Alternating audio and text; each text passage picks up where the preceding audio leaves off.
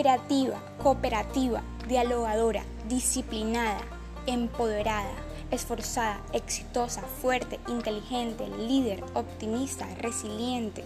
Son algunas de las características que tienen estas mujeres de la región Caribe y de Colombia que han dejado huellas tras sus luchas en el ámbito público o privado en cuanto a lo académico, la comunidad, el gobierno, entre otras áreas.